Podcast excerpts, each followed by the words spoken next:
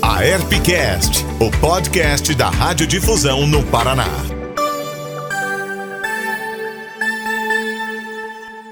Olá, seja muito bem-vindo, seja muito bem-vinda.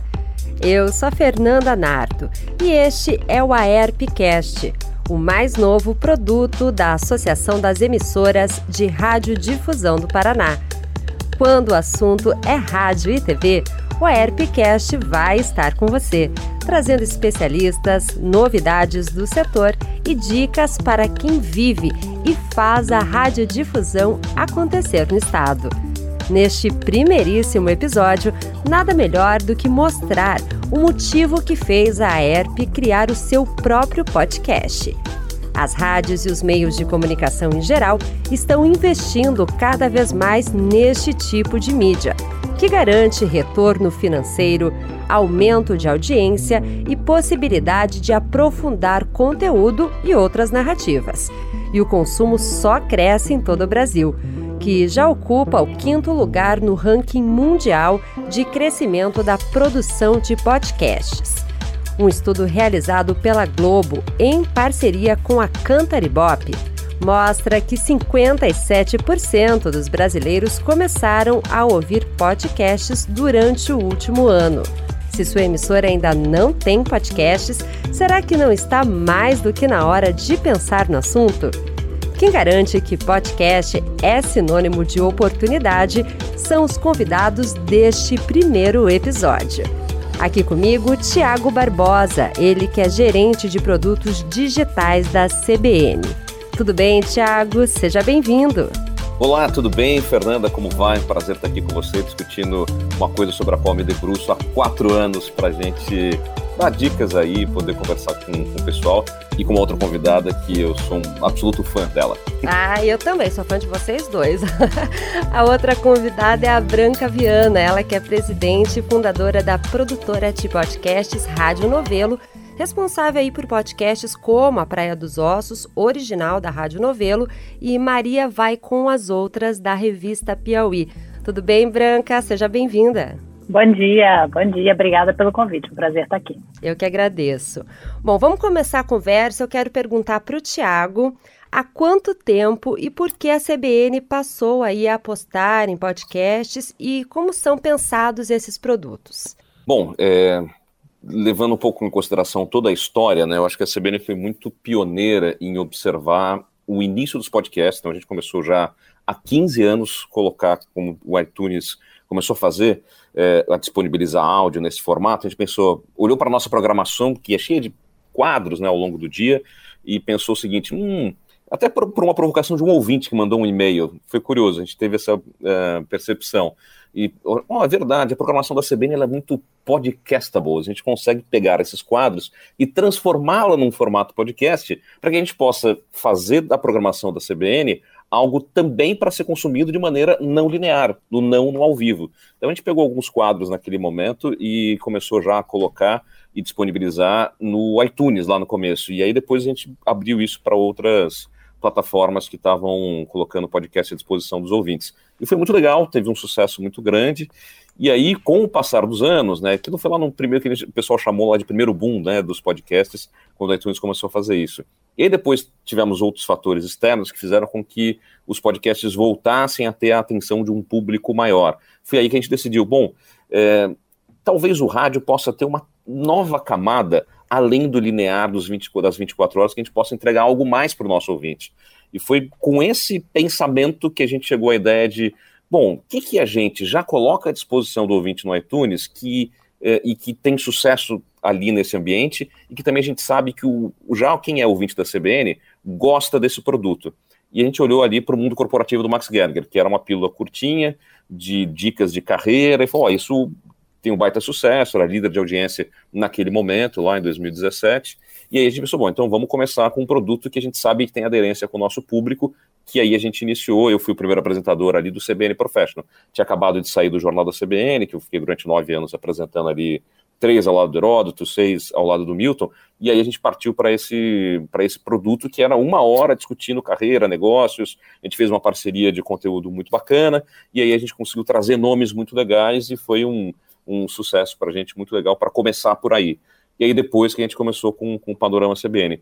E entendendo o seguinte, assim, a gente precisa cada vez mais, e isso é, é, um, é um investimento que a gente olha com maior força no último um ano aqui no Sistema Globo de Rádio, e aí a CBN é o principal, é, para os produtos digitais. Né? Se a gente quer ter futuro na comunicação, a gente precisa migrar cada vez mais para ser cada vez mais digital. E o podcast é um caminho. Só vou discordar lá na introdução quando você fala ah, retorno garantido. Para a gente ainda não é retorno garantido. Aliás, nada é garantido. A não ser que a Branca me, me desminta aqui, espero, espero que ela já me desminta, mas por enquanto, para nós é uma aposta para futuro, mas que a gente já está colhendo frutos agora. Nesse último ano, a gente conseguiu colher frutos muito bacanas que a gente está muito feliz com isso, tá?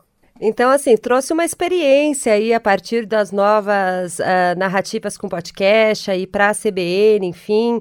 É, você sente que mudou, muda muito o perfil do público ali em relação ao digital e à rádio ou não? Eu acho que tem uma grande diferença do podcast e da rádio ao vivo, que é no podcast a gente consegue conhecer melhor o nosso público, porque é um produto digital. E essa é uma grande vantagem do digital em relação ao offline. A gente sabe, eu acho que imagino que a Branca deve ter uma situação parecida. A gente não sabe quem lê a revista Piauí, acho que você tem ali um perfil das pessoas, né?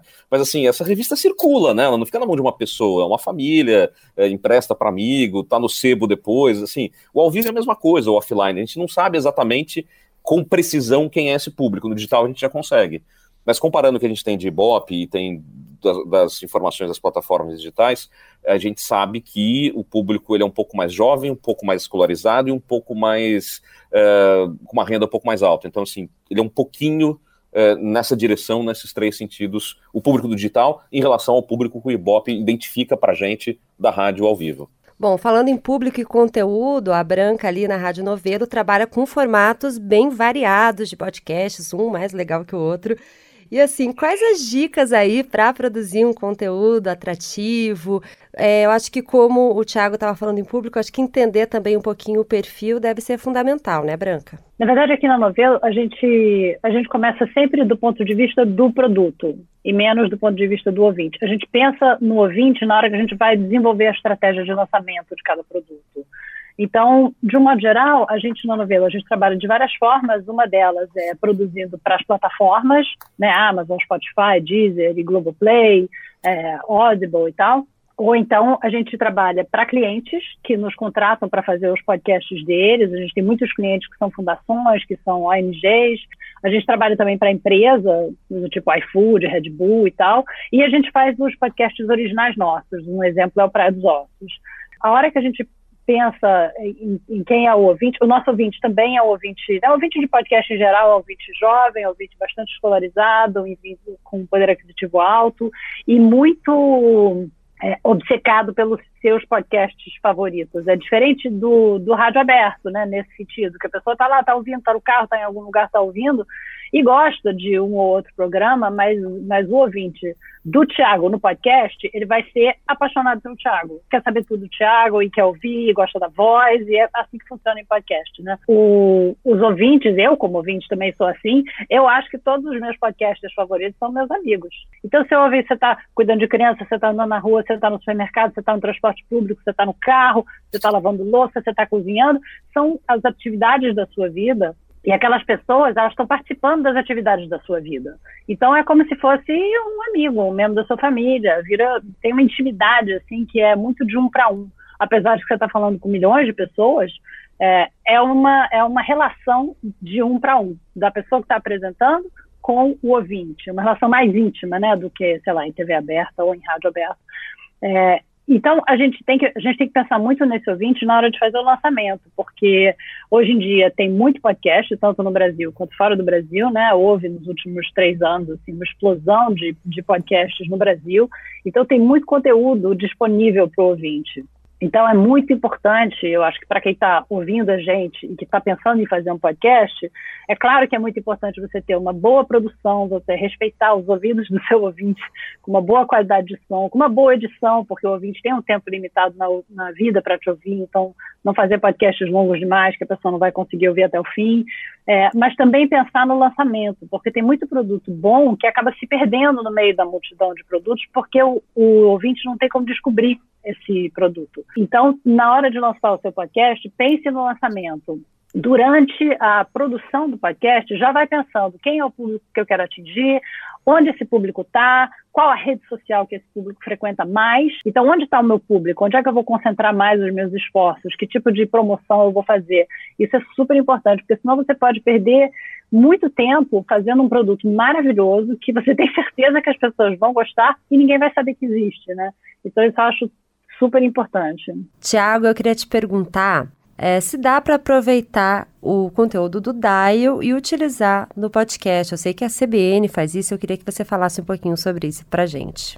É, a gente faz os recortes dos quadros, né? Como eu falei que a nossa programação é meio podcastable, então como ela tem muitos quadros, diferente de outras rádios, tem muitos momentos claros, é, eu acho que alguns programas mais e menos têm feature com essa com o formato de podcast. Por exemplo, acho que o programa Fim de Expediente tem um pouco de cara de, de podcast de mesa redonda, por exemplo. Né? Eles estão ali todo dia, passando a semana, como é que foi, conversando e tal.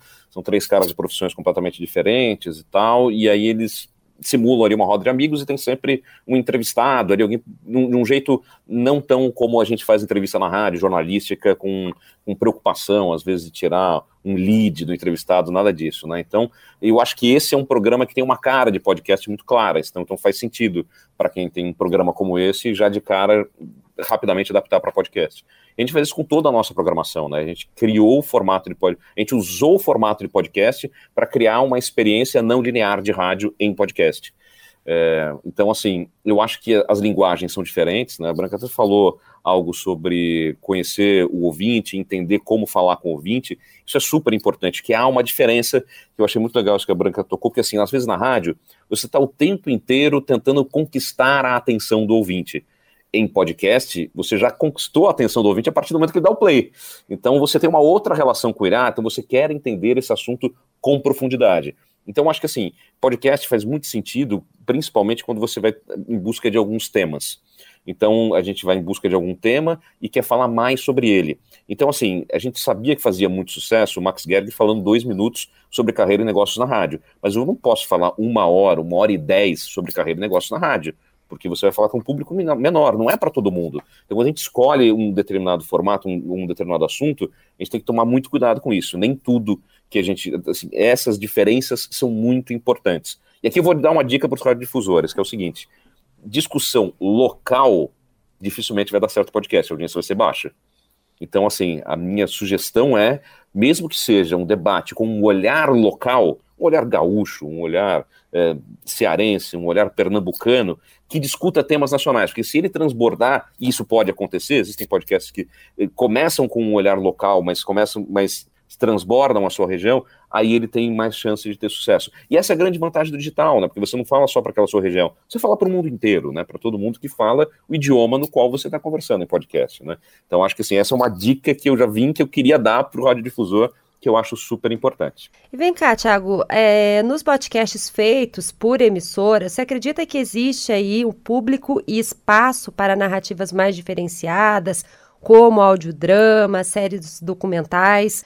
Olha, eu acho que podcasts super bem editados, a exemplo do, do Praia dos Ossos, por exemplo, faria um baita sucesso mas não das 8 às 9 da manhã. Ali o pessoal quer de manhã ouvir o noticiário do dia, o noticiário quente que está acontecendo hoje. Mas em outros horários, a gente faz essa experiência, principalmente no final de semana, alguns podcasts que a gente produz, a gente já teve um podcast narrativo que ganhou o prêmio Vladimir Herzog de jornalismo, a gente, pô, vamos pegar esse episódio e colocar no ar, uma hora e dez no final de semana. A gente anunciou, chamou, e aí é, deu muito certo, assim, os ouvintes repercutiram, e a gente pretende fazer isso mais vezes, tá? Já adianto aqui que a gente quer tentar colocar mais. E, e, o que a gente tem feito também, a gente já fez isso é, com dois programas, que é o seguinte, e é uma inversão dessa lógica, o que a gente está chamando aqui de digital first, que é o seguinte: a gente concebe o programa pensando num público de podcast, produz num formato podcast. A gente fez isso com Auto Esporte e com Márcio Atala, por exemplo. E a gente pega o que foi feito em podcast e edita para o rádio. Essa é uma inversão de lógica também que a gente tem feito funcionar. A gente faz isso também agora, repaginou alguns programas com esse olhar, porque a gente sabe que às vezes no formato podcast, a gente, com essa linguagem de podcast, a gente consegue ser mais atraente para um público específico e já levar isso para o ar em horários que normalmente a gente tem uma menor audiência, ou o público está mais relaxado, está mais amplo, mais aberto para ouvir coisas diferentes, específicas, que não seja o noticiário quente do dia. Quer dizer, tem que sair do horário do jornal, das seis, nove da manhã, não dá. Mas em outros momentos, dá para pensar nisso, nessa lógica invertida também, que a gente faz, tem feito essa experiência no último ano e eu acho que tem sido legal. Agora uma pergunta. Ah, pode falar, Branca. Levantar a mãozinha, pode é. falar. Levantei a mãozinha porque eu tenho uma coisa a dizer isso do Thiago e eu, é, uma, é uma, uma hipótese que eu tenho, eu quero ver se ele confirma. Que é a seguinte, eu acho que podcast narrativo é, em série tipo Retrato, Praia, o República das Milícias, que a gente fez agora para a Globoplay, o Sequestro da Amarelinha, que a gente fez junto com a Piauí e com a Suíça Info agora, que são podcasts longos, né? Eu, é, esses todos, eles, por enquanto, né, eles são direto. A pessoa ouve, sei lá, 50 minutos, 55 minutos, às vezes até uma hora, não tem intervalo. Mas eu, a minha hipótese é que esse tipo de podcast funcionaria no rádio se você já prevê o intervalo comercial no roteiro. Se você já constrói o roteiro de maneira que ele tenha uma parada, um intervalo, como se fosse um intervalo de uma, de uma, de uma novela. Você faz uma parada, aí você insere um intervalo comercial e você continua depois. Não tem como fazer isso com a quantidade de intervalos comerciais normais que tem numa rádio, que é de, de, são poucos minutos, né? Que você tem, e aí tem um intervalo, tem outro, outro intervalo. Mas um, um episódio, digamos, de 50 minutos, eu imagino, eu consigo imaginar, sei lá, dois, talvez até três é, intervalos comerciais, contanto que você tenha previsto isso no roteiro. Eu acho que sem prever no roteiro, você faz um corte muito bruto, e aí entra um intervalo comercial que não tem nada a ver, que é uma voz diferente, que é uma produção diferente, que às vezes vem direto da marca, né? Pronto para inserir ali, e isso interrompe o raciocínio do ouvinte, e eu temo que talvez o ouvinte não volte depois. Mas se for uma coisa já prevista na produção, eu tenho a impressão que funciona, que o que o Thiago acha. Eu acho que super funciona, Branca, assim, acho que... E é isso, tem que prever, e, e sempre contar o que vem depois, você tem que criar ali o momento do...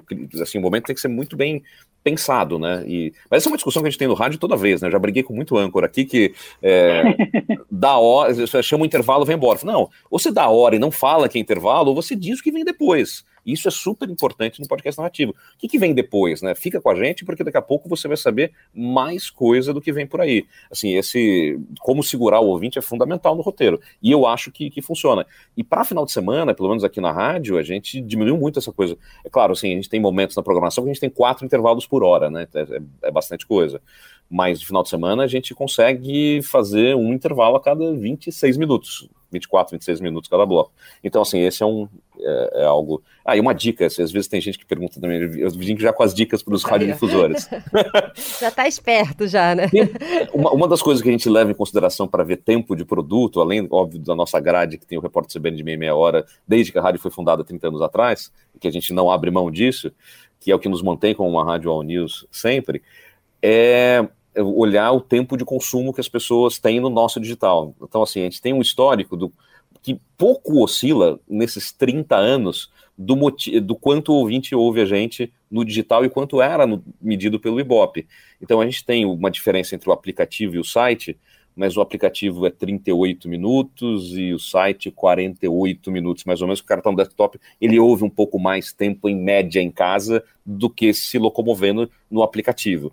Então, esse, eu acho esses números um pouco mágicos para a gente, que a gente sabe mais ou menos que é o tempo de consumo que a pessoa tem disponível ali ao longo de um dia, ao longo de uma vez que ela está ouvindo a programação da CBN. Eu acho que isso que a gente faz do ao vivo, a gente consegue transportar um pouco para o, o podcast para o gravado, para o editado, porque a gente sabe que mais ou menos esse é o tempo que as pessoas, na sua média, a maioria delas se dispõe a ouvir uma história, ou ouvir uma conversa, ou ouvir um debate, ou ouvir uma, uma entrevista. Então, assim, para os radiodifusores, essa é uma dica olhar esses tempos.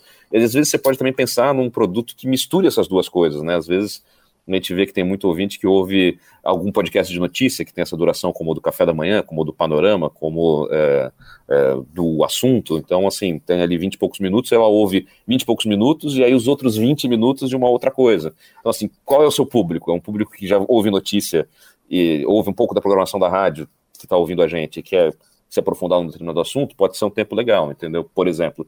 Então, acho que assim, essa é uma dica que eu queria trazer dos radiodifusores da nossa experiência do Sistema Globo de Rádio. E uma dúvida, assim, que a gente sente é, dos radiodifusores é, dá para fazer um podcast com o celular na mão e uma ideia na cabeça? Ah, olha, o que a Branca faz não dá, não. O que a Branca faz é muito, muito, muito apurado. Gente, o que eu faço precisa de muita gente, é complicado, né?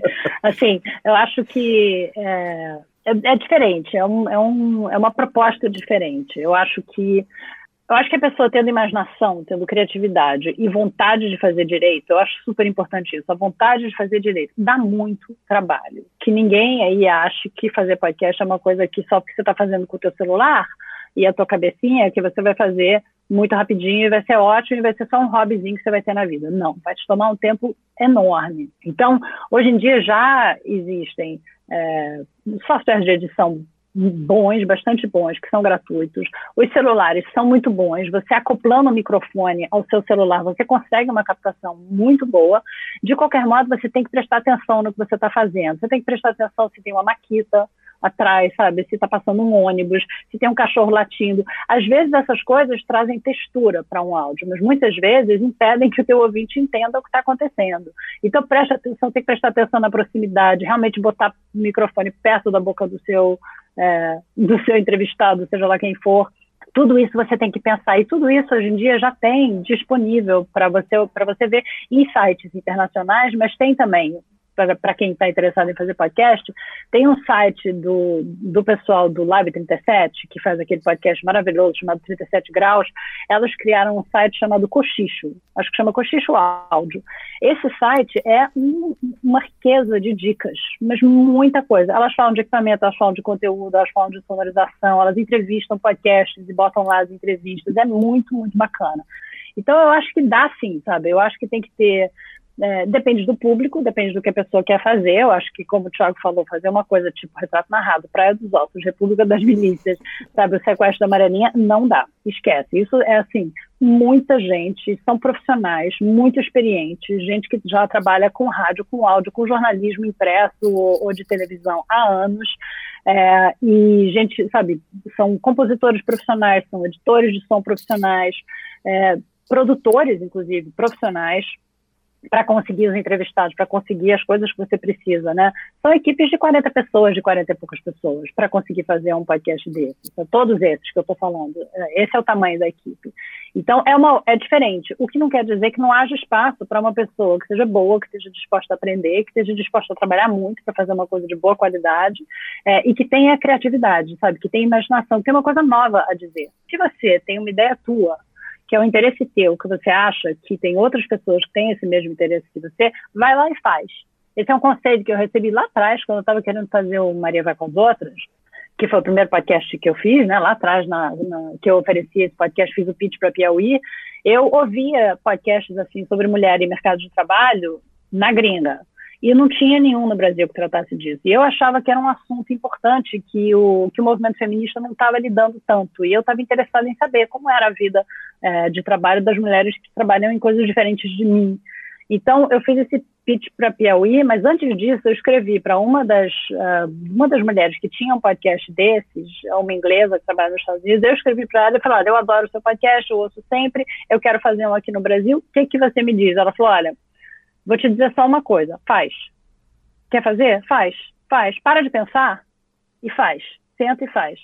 Aí eu falei, ok, tá, tá bom. Fiz. Então, é, é, então essa é a dica. Então eu falei, bom, vou fazer, não sei fazer sozinha, vou procurar a Piauí, eu acho que talvez eles se interessem. Aí bolei lá meu pitch para eles e, e colou. assim que eu comecei. Bom, e aí, Thiago, e para você, dá para fazer com o celular na mão, uma ideia na cabeça? O que, que você diz aí que tem uma experiência dentro da rádio, do rádio jornalismo, né, principalmente para os radialistas? Dá para fazer coisas boas, é isso, dá trabalho. Assim, a gente fez é, algumas temporadas de um podcast que chama Vozes, que eu gosto muito do resultado que a gente teve com ele. É, e, e, foi muito legal, assim. E, e é uma coisa assim que a gente levou para cada episódio mais de um mês fazendo, é isso uma equipe que envolve muitas pessoas, mas a gente parte de uma coisa que a Branca não tinha ali naquele momento, que é uma estrutura de rádio. Então a gente consegue adaptar a estrutura de rádio para fazer isso. Então a gente já tinha gente que fazia produção aqui, gente que já tinha tido experiências com reportagens mais longas, que a gente achou que fazia sentido, como foi a Gabriela Viana, que foi a primeira a fazer esse podcast com a gente. E aí então a gente trouxe essas pessoas, juntou esse grupo, falou, vamos investir um pouco mais de tempo nisso para ver onde é que a gente chega e tal. E a gente chegou em resultados muito bacanas desses episódios das três três ou quatro temporadas que a gente fez, né? Queremos retomar no, no ano que vem essa temporada, mais uma temporada do Vozes, agora num, num formato um pouquinho diferente. Então acho que foram coisas muito legais, que deram super certo e que acho que vai ser muito legal se a gente conseguir investir um pouco mais. Mas a gente a, a, gente tem essa, por ter a estrutura da rádio, a gente tem um pouco mais de capacidade de experimentar um pouco mais e deixar errar. Isso é uma vantagem que a gente tem. E assim, eu acho que a melhor coisa do podcast é olhar o público, como é digital, você pode entender e, o que, que deu certo, que as pessoas gostaram, não gostaram. Ali no, nas plataformas você pode ver se tem algum momento que as pessoas deixaram de ouvir o, o podcast. Pum, aqui eu errei. Então você pode ir aprendendo. Eu acho que você pode ir fazendo, olhando o que você fez e você vai aprimorando, melhorando e fazendo. A gente está numa experiência agora no Rio Gastronomia, num parceiro nosso comercial, está fazendo um podcast que a gente pegou um comentarista, uma âncora, e falou, gente, microfone aberto, cada um com o microfone na, na lapela, vamos lá experimentar e viver o Rio Gastronomia. Viu aquele barulho, a gente pegou uma sala, leva o chefe para lá para contar como é que ele fez aquilo, tem segredo na receita, não tem. Então, assim, é uma coisa um pouco microfone aberto. Vamos ver o que, que a gente pega, a gente recolhe esse material enorme ali, de duas horas de conversa, e tenta extrair alguma coisa muito bacana para o nosso ouvinte. É uma experiência que está em curso agora, uma coisa mais, assim, quase com essa coisa do celular na mão, uma ideia na cabeça. A gente vai ver o resultado. Então, assim, essa é a vantagem que a gente tem de ter a estrutura da rádio, de ir experimentando um pouco mais, entendeu? Acho que isso é, é o que a gente está tentando fazer para que a gente possa ir com erros e acertos aprendendo os, o que as pessoas mais gostam, o que dá certo o que não dá certo. Eu acho que uma pergunta, assim, que enfim, eu tenho curiosidade, acredito que muitos radiodifusores também, né? Como rentabilizar os podcasts? Eu vejo ali no caso da Rádio Novelo, né? Uma produção com 40 profissionais, né? Como que faz aí a Rádio Novelo para rentabilizar esses produtos? Então, a gente trabalha com, em parcerias com plataformas, né? A gente trabalha ou, ou para clientes que nos contratam para fazer o podcast deles, eles financiam esse podcast, é, ou então a gente trabalha em parceria com plataformas que, enfim, aí tem né, a Globoplay, que a gente fez a República das Milícias, a, a enfim, a Amazon, a Audible, o Spotify, para quem a gente já fez vários podcasts, e às vezes o projeto vem da plataforma e diz, olha, a gente quer um projeto assim assado, vocês querem fazer? Às vezes a ideia é nossa, a gente vai lá e faz o pitch, então, a gente quer fazer esse podcast aqui, vocês querem financiar, vira um original daquela plataforma. E um, a outra maneira é com anunciantes. Por exemplo, o Foro de Teresina, que a gente produz para a revista Piauí, ele tem anunciantes. É, o 451, que a gente produz para a revista literária 451, também tem anunciantes. E aí tem as produções que são nossas, que aí é grana da novela. Por exemplo, Praia dos Ossos, que, que aí é que a gente não queria ninguém se metendo, a gente queria fazer do nosso jeito. É, muito podcast independente faz crowdfunding, né? Faz um, um apoia-se, um catarse, uma vaquinha virtual, uma coisa assim, e, e, isso funciona muito bem, porque, porque como eu falei, o, o, ouvinte de podcast ele não é um ouvinte desengajado, ele é um ouvinte muito engajado com aquilo. E ele entende, como ouvinte, que se ele não apoiar o podcast que ele gosta, que a pessoa não vai mais poder fazer aquele podcast, que a pessoa tem que ganhar a vida, tem que pagar aluguel e botar comida para os filhos. Então, então existe, sabe, essa relação muito bacana. E a gente vê podcast, sei lá, o Vida do Jornalista, por exemplo, o podcast do Rodrigo Alves. Ele, ele, ele trabalhava na Globo como comentarista de basquete, ele era coordenador de equipe lá do Sport TV, do, sei lá de que área de esporte, durante muitos anos. Ele começou a fazer podcast, ele começou a amar fazer podcast, chegou uma hora que ele saiu e virou só podcaster. E ele se financia com cursos de podcast, que, aliás, para quem está querendo aprender a fazer podcast, é a minha primeira recomendação, são essas duas. Vai no site do Cochicho e façam os cursos do Rodrigo, porque ele é muito bom. É, então, ele dá cursos de podcast e ele tem um crowdfunding para o podcast dele, para o Vida de Jornalista. E ele está muito satisfeito, ele está super satisfeito com essa solução. Sei lá, o Escafandro também se financia assim, tem muito, né? O Alessandro, tem muito podcast que se financia assim, né? É, o André, do História Preta, também se financia assim, tem muita gente. É, para podcasts independentes, essa é uma boa solução. Só que, obviamente, você só vai conseguir isso depois que você já tiver um público fiel, né? Pra, que, que gosta de você, que quer que você continue o trabalho. Então, o início vai ser na cara dura mesmo, na, na raça. Bom, pelo que eu entendi, então tem diversas maneiras para rentabilizar né, esses produtos. Tiago, eu queria saber de você em relação específica das rádios. Como é que a CBN faz para rentabilizar os podcasts? Bom, a gente tenta mais reproduzir o modelo que a gente está acostumado, que é com publicidade, né? Então a gente é, é, isso, a gente tenta é, usar plataformas que nos ajudem com isso, né? Então, sei lá, a gente tem uma plataforma, um publicador que permite que, inclusive, a gente tenha uma separação de igreja e Estado, que a gente fala do jornalismo muito bacana, porque o comercial vende a publicidade do podcast, já manda para a plataforma, eu nem sei, aí vai ter uma publicidade lá que eu nem sei como chegou lá, né? Isso eu acho que é muito bacana, porque a gente consegue manter essa nossa independência editorial. Então, ainda é pouco, é pequeno diante do faturamento da rádio é, offline, no dial, né, assim, mas vem crescendo, cresceu bastante no último ano, depois de um investimento nosso também de olhar como distribuir isso melhor, como abordar, abordar melhor os clientes e tal. Então, assim, a gente já tem um universo também de 300, 400 clientes da rádio como um todo. Então, você já tem um, um número de pessoas com quem você pode falar, olha, também tem esse produto aqui, também tem isso aqui, explicar ao público, à audiência. Então, a gente consegue é, por esse caminho. E a gente está testando formatos. Então, uma coisa, inclusive, que a Branca falou ah, sobre publicidade no meio, né? Num podcast. Assim, a gente já consegue, inclusive, é, prever nessa plataforma, colocar uma publicidade que a gente chama de mid-roll, né? Tem sempre isso: pre-roll, mid-roll e post-roll. Então, assim, é, são os três formatos de publicidade que a gente consegue entregar.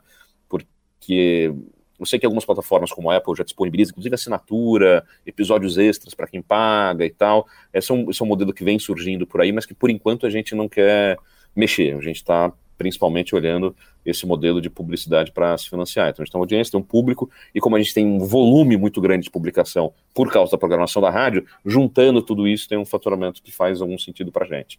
E aí, claro, que acho que os podcasts especiais são essas âncoras que a gente quer trazer para lembrar e mostrar esse volume, essa entrega, esse público grande que a gente alcança com a programação e com os podcasts originais, né? Bom, perfeito. Acho que eu vou para finalizar aqui perguntar, acho que vocês já falaram sobre isso, mas para dar uma enfatizada, o que, que é tendência hoje, Branca, que você percebe no universo aí de podcast? E assim, uma última dica aí para quem, para os radialistas que querem fazer isso, eu sei que você já falou de curso, já falaram um monte de coisa aqui, mas para fechar com chave de ouro. Tendência, eu acho que é podcasts de, de comédia, né? Podcasts que as pessoas se divertem. Eu acho que está crescendo cada vez mais, coisas tipo Não Inviabiliza, esses podcasts assim, que são muito. exigem uma, um apresentador, um host muito carismático, uma pessoa que tem muita imaginação, que consiga passar carisma em áudio. Isso existe, né? E é o caso do Não Inviabilize, por exemplo. Mas eu acho que é uma tendência, eu acho que talvez um pouco de, é, de, de, de sobrecarga, sabe? Do, do brasileiro que está querendo se distrair, está querendo se divertir, está querendo ver, né, ter momentos de leveza. Então, acho que tem uma tendência desses podcasts curtinhos que são mais leves do que, por exemplo, o que a gente faz na novela. E aí tem o pessoal mais sério, né, que quer aprender, que quer, que quer entender de assuntos complicados. É, sei lá, o sequestro da Amarelinha, por exemplo, é sobre corrupção no futebol, mas é um podcast que exige uma, uma atenção maior do ouvinte, né? E mesmo assim, é um sucesso de público, muito bom. Então tem, sabe, tem de tudo, sabe? Para podcast tem de tudo, mas eu acho que uma tendência que eu tenho visto é muito esses podcasts curtinhos é, de comédia que às vezes tratam de assuntos sérios e importantes para o Brasil, mas de uma maneira muito leve e divertida. Olha, Branca, eu acho que essa dica é perfeita. A gente está precisando mesmo de conteúdos mais leves, dar risada em meio a todo o caos, né, dificuldades que a gente está vivendo. Bom, Tiago, e você? O que, que você percebe aí como tendência?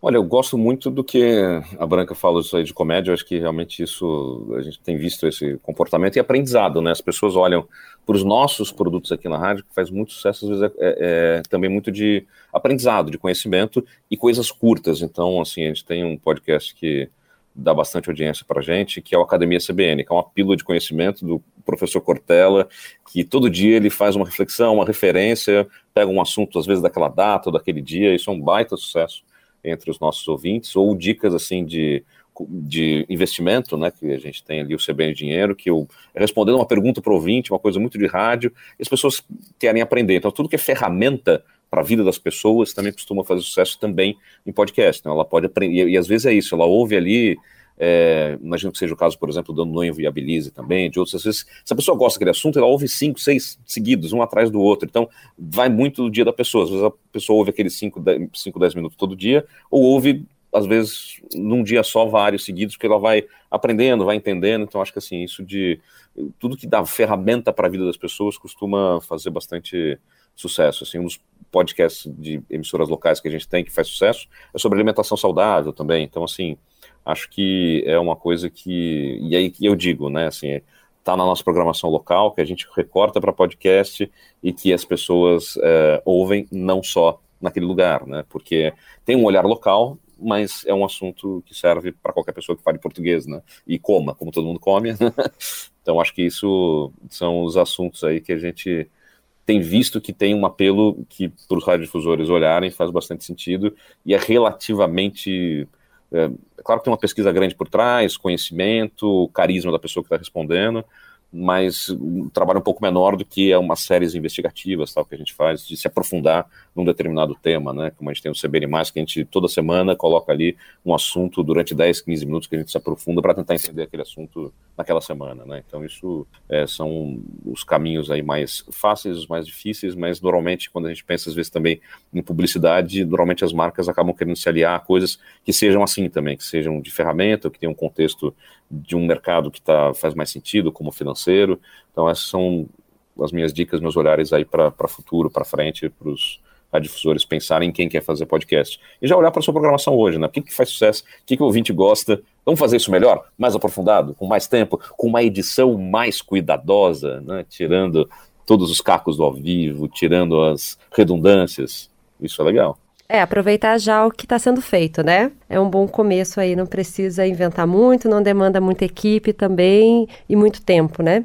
É, ah, eu fiquei não, com uma curiosidade uma coisa... também. É, a Branca falou é. é, no momento não fazer muito podcasts longos. O que seria um podcast longo, né? E o Thiago falou em podcast curto. curto o quê? Cinco minutos? Eu, pra, eu acho podcast longo, qualquer coisa mais de 55 minutos eu acho longo.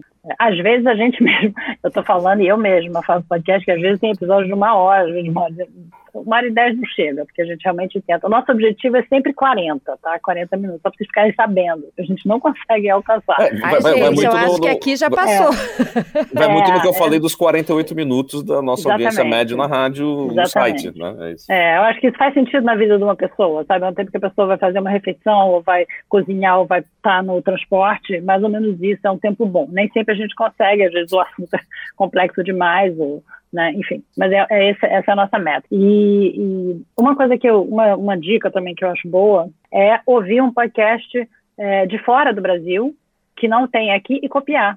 Assim, isso não tem nenhum problema, nenhum problema. Vocês olhem que bacana esse podcast aqui que fizeram lá, sei lá onde, da língua que eu falo.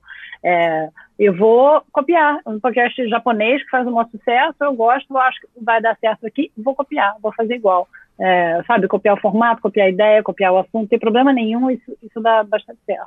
Bom, como esse podcast já está ficando longo e não vai dar certo daí, não vai ter audiência. Bom, Branca, muito obrigada pela sua participação, sua disponibilidade de compartilhar sua experiência com a gente. Tiago também, muito obrigada. Eu adorei, aprendi bastante com vocês hoje. Obrigada pelo convite. Muito legal participar dessa conversa aqui com a Branca, com você, Fernanda, e com os nossos ouvintes. Muito bacana e todo mundo aí, espero que olhe com carinho para essa provocação de vocês. um beijo, um abraço. Tchau, tchau, viu, beijo. gente? Tchau, tchau. Rádio é tudo com Daniel Stark.